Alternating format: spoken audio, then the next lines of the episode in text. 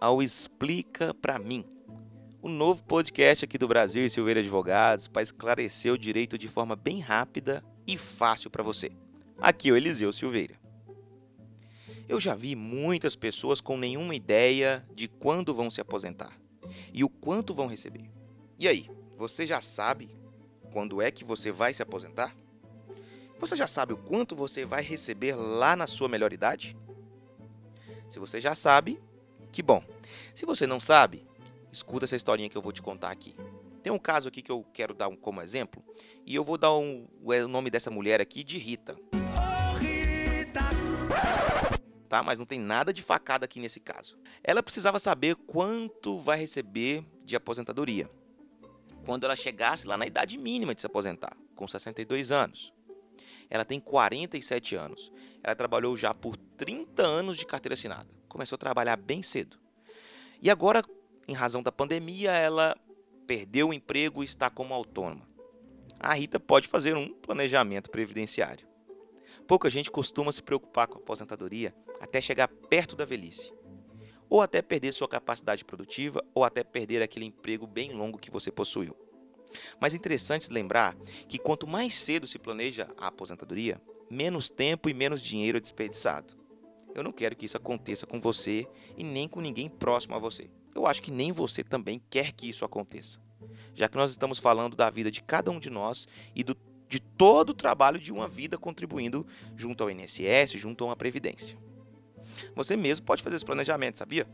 É, eu quero te explicar que lá no site do INSS você pode ingressar, fazer o seu cadastro lá no meuinss.gov.br, pegar sua carteira de trabalho, comparar e fazer as simulações. Interessante, lá dá para você saber até uma data aproximada de quando você vai aposentar. Agora, não, não sei se dá para saber o valor real da sua aposentadoria, tá? Mas caso você queira um resultado mais próximo da realidade futura sua, você pode procurar um especialista em direito previdenciário. Esse especialista vai indicar principalmente se as suas contribuições para a previdência vão dar uma boa aposentadoria lá na frente. A gente chama isso de aposentadoria gorda, né? Muita gente acredita, por exemplo, que contribuir com um valor pequeno durante um longo tempo e lá perto de se aposentar contribuir com teto vai significar uma aposentadoria bem gorda. É um engano comum, não é bem assim. Também tem uma falácia que diz, tem uma história de é, um conto da carunchinha, que diz que pessoas que não trabalham ou nunca trabalharam de carteira assinada não conseguem bons benefícios no INSS. Outra história para boi dormir, né? Nós sabemos que você também pode contribuir para o INSS se você nunca teve um trabalho de carteira assinada ou se você não está trabalhando de carteira assinada. É só você emitir a guiazinha para pagar no site. O planejamento vai te indicar quanto contribuir e por quanto tempo você deve fazer esse investimento lá no INSS. O planejamento também pode indicar fazer uma previdência privada. Imagina que legal. Se você aposentasse lá na melhor idade e conseguir dois benefícios, um do INSS e um de uma previdência complementar. Seria bem bom, né?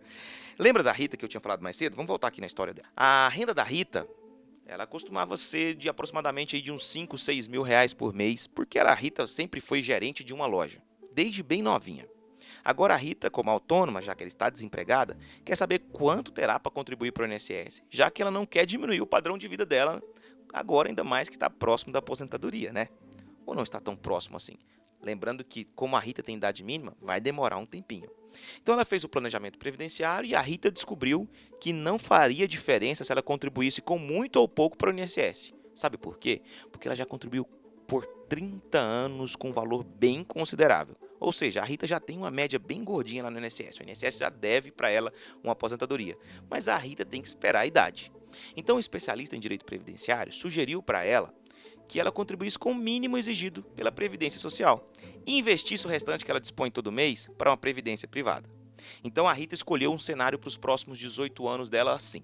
Ela vai se manter segurada com o INSS com valor mínimo por mês, que é de 115, 120 reais, e o restante para completar o que ela tinha para investir em previdência, que era 500 reais, o restante, os 375 reais, ela vai investir em uma previdência complementar.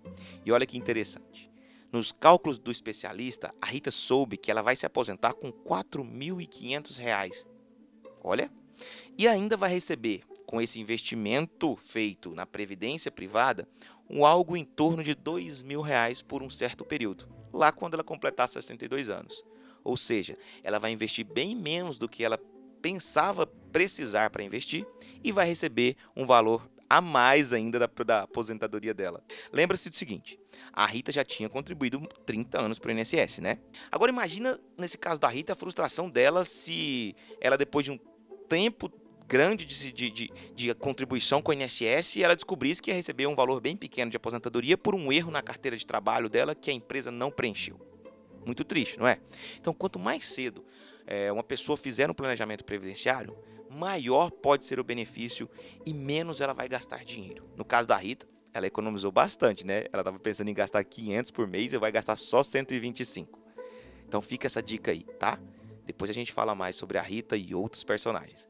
Meu nome é Eliseu Silveira e esse foi o Explica para mim, o um novo podcast aqui do Brasil e Silveira Advogados.